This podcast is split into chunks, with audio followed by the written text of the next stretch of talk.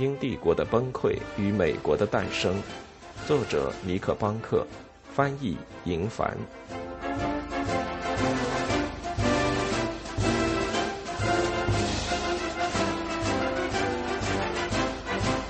皇帝与洋行，在历史上，此刻的中华帝国，而不是英国，可以当之无愧的声称自己是世界上最强大的国家。乾隆独占皇位近四十年，收获了社会的繁荣和战争的胜利。为平定领土，他曾组织六次大型战役。在西藏和中亚地区，他的军队粉碎了最后的抵抗势力。尽管缅甸和越南仍然保持自由和独立，但他的疆土已经得到了安全的保障。中华帝国的领土安全无忧，又几乎完全自给自足。皇帝对希望登上中国海岸的外国人实施了最严格的限制措施。除了广州，所有的港口都不对外国人开放，而内陆则完全禁止外国人踏足。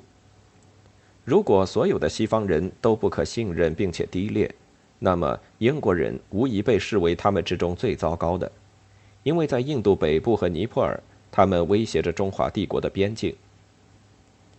在18世纪50年代末，几艘英国船只冒险靠近了浙江中国海岸。浙江是帝国的商业中心，位于澳门以北一千英里。这次试验以失败收场。当名叫詹姆斯·弗林特的商人试图向皇帝上书，控诉当地官员索取过高贿赂时，弗林特被驱逐出境，他的中国联系人遭到监禁、拷打或斩首。在此之后，欧洲人发现自己被更加严格的限制在黄埔博锚地或他们在广州城的据点。在两广地区，有一位叫李世尧的总督，他针对西方人起草了一系列规定。被称为对蛮夷商人的五大禁令。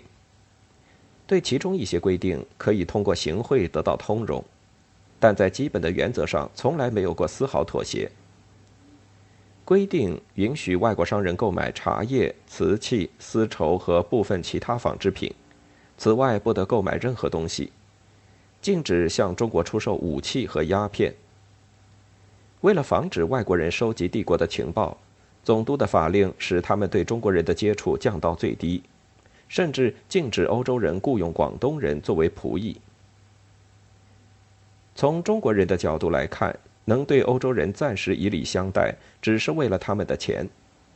外国船只一旦到达虎门，需要支付的不仅仅是过路费，过路费只是众多收费项目中的第一笔。他们还要为停泊、装货、卸货。以及向导和翻译付费，还必须向清朝官员赠送礼物。最大的一笔收费是出口茶叶的关税。为保证他们无法逃税，李世尧规定，欧洲商人只能与固定的九名商人，也就是洋行交易。洋行为皇帝征税。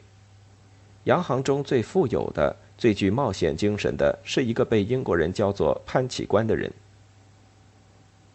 因为贪腐盛行，并不是所有茶叶贸易生产的税款都能送到京城。即便如此，每年仍有一百万盎司的白银被挑夫或驼畜运到紫禁城。这只是皇帝收入中的一小部分。皇帝的大部分收入来自农民缴纳的地租，但额外得到的这笔银子也总有其用途。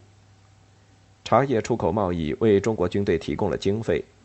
他提供的硬通货使中国的商业欣欣向荣，也为农村带来了新的繁荣的源泉。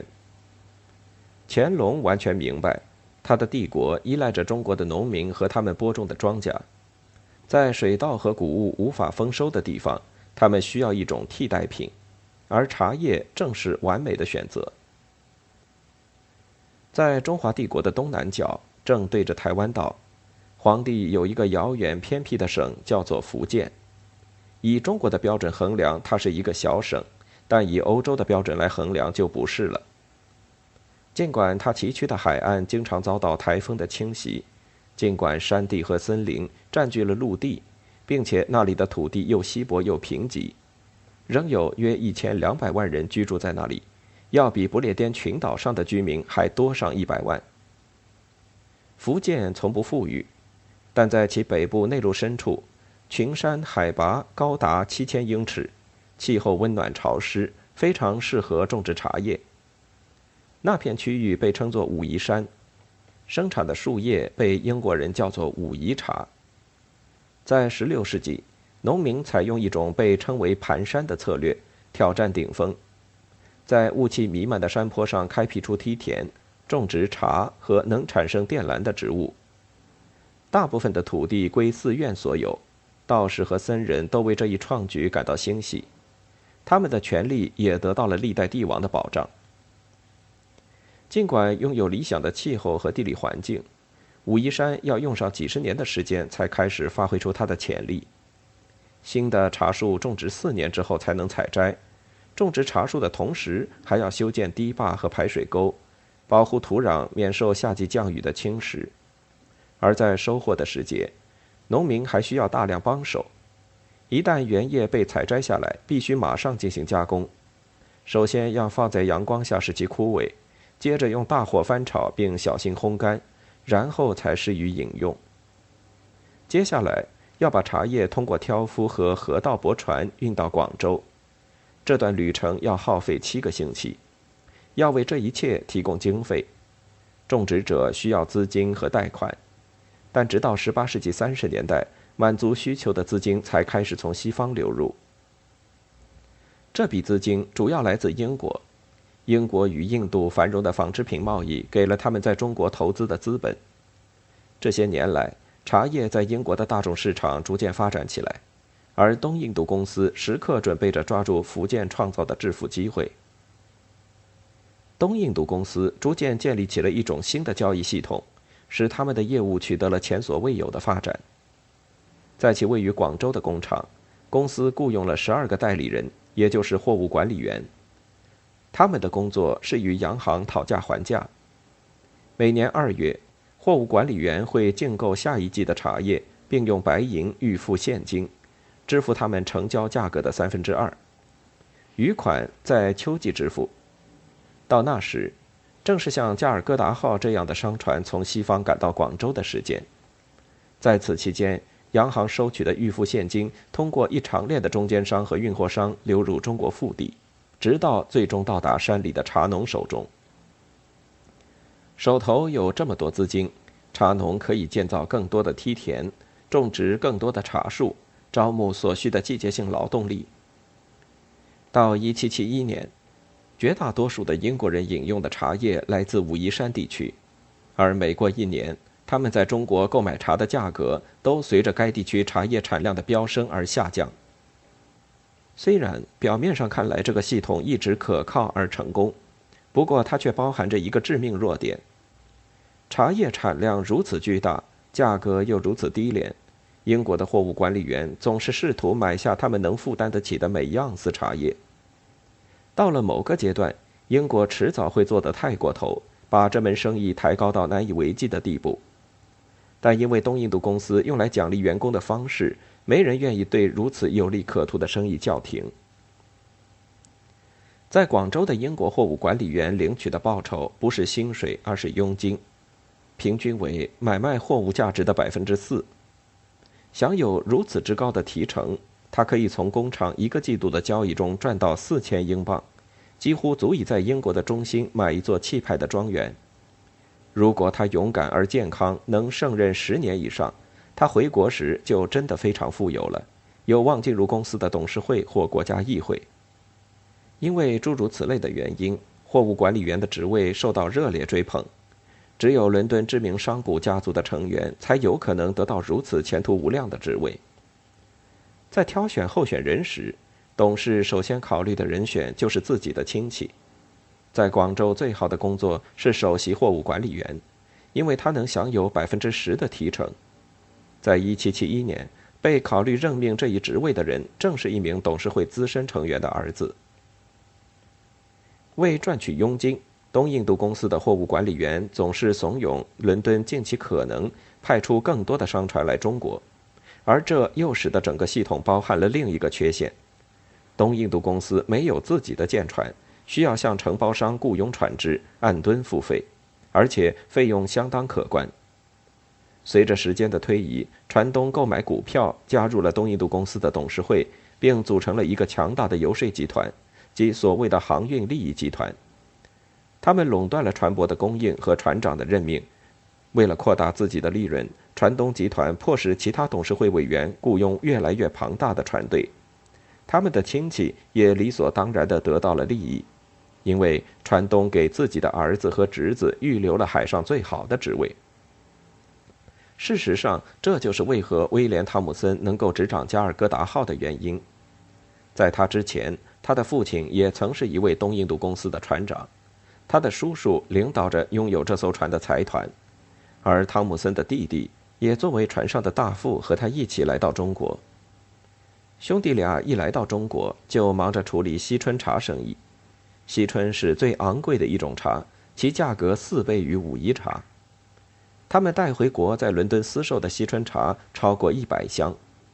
如果厌倦了危险的海上生活，威廉·汤姆森可以退役，把他的职位卖给出价最高的人。在18世纪70年代，船长一职的市价达到了一万英镑。这门生意简直一本万利，不论是英国人还是中国人，每个参与者都希望提高赌注，让它更加迅速的发展。对于英国东印度公司的主要竞争对手也是如此。法国人和荷兰人也开发了他们自己的有效的商业策略。荷兰人不是用白银，而是用锡和胡椒来购买茶叶。锡和胡椒来自他们在马来西亚半岛的关系网。在与苏丹人的交易中获得的锡和胡椒，他们在中国找到了销路。在中国。虔诚的教徒会通过燃烧涂有锡箔的纸来安抚众神，这意味着荷兰人提供给洋行的东西要比英国人的更好。与此同时，在荷兰的阿姆斯特丹，最大的银行也急切地参与到茶叶贸易中来。他把茶叶输送给敦刻尔克港和奥斯坦德市的走私者，让他们做穿过英吉利海峡到达英国海岸的短途旅行。在荷兰的南部，法国人的行径也大致相同。法国船只从中国返回后，停靠在布列塔尼地区的洛里昂港，在那里，他们对茶叶进行拍卖，但很少有茶叶会被运到法国国内。茶叶从洛里昂港被运到英吉利海峡中的根西岛，那里正是贪腐者的老巢，当地的地方官同时也是走私者，从那里开始。茶叶会与白兰地酒和烟草一起被运到德文郡和康沃尔郡，从那里的小海湾或小溪中被运到岸上，然后再卖到整个英国西部。正因为这些贸易巨大的规模和能量，英国东印度公司发现自己在茶叶贸易中所占的份额渐渐削减，因为欧洲的竞争对手满足了英国和美国蓬勃发展的黑市的需求。当然。公司请求政府通过削减税收给予帮助，正是重税给了走私者竞争优势。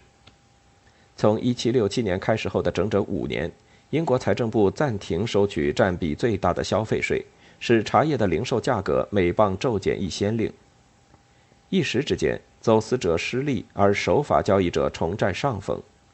但这种让步却在1772年结束，因此。公司又想出了另一种策略来保护他在广州的地位。为了控制外国人在广州的势力，总督禁止他们借钱给洋行，除非是茶叶贸易无法顺利进行时以预付方式支付的现金。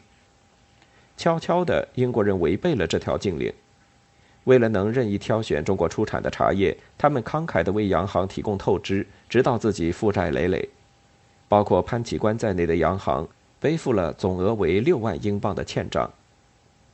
现在这个系统已经变得高度不稳定了，而通过大量贷款给洋行，英国人使它完全失去了平衡。如果出口贸易放缓增长的势头，洋行将无法偿还他们所借巨款，因此货物管理员每一季都必须预定更多的茶叶，而不顾国内市场的情况如何。无论什么原因。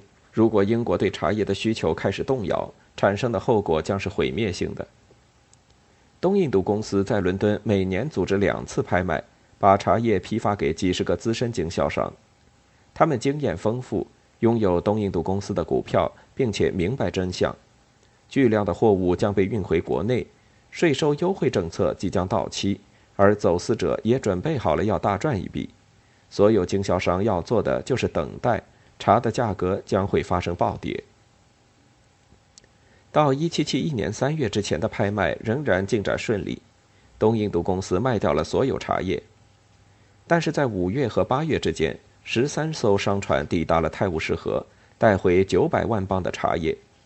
这些茶叶要比英国市场往年的需求量多了300万磅。在9月的拍卖会上，经销商削减了他们的订单，三分之二的茶叶无人问津。此后一段时间之内，茶叶价格依然坚挺，但是有如此之多的茶叶储存在仓库中，汤姆森和他的朋友们也要带着更多的茶叶从广州出发。在即将到来的1772年的拍卖会上，这个市场无疑要崩溃了。即便在此时，东印度公司仍能避免这场即将发生的大规模危机。他本该深谋远虑，并谦虚谨慎。与英国央行进行一些秘密交涉，公司的董事们本可以找到方法来解决这一还没成型的问题，但可悲的是，他们有充足的理由隐瞒真相。不久之前，一群天赋过人、刚愎自用的金融家支配了董事会，而审慎正是他们的思想中最缺乏的。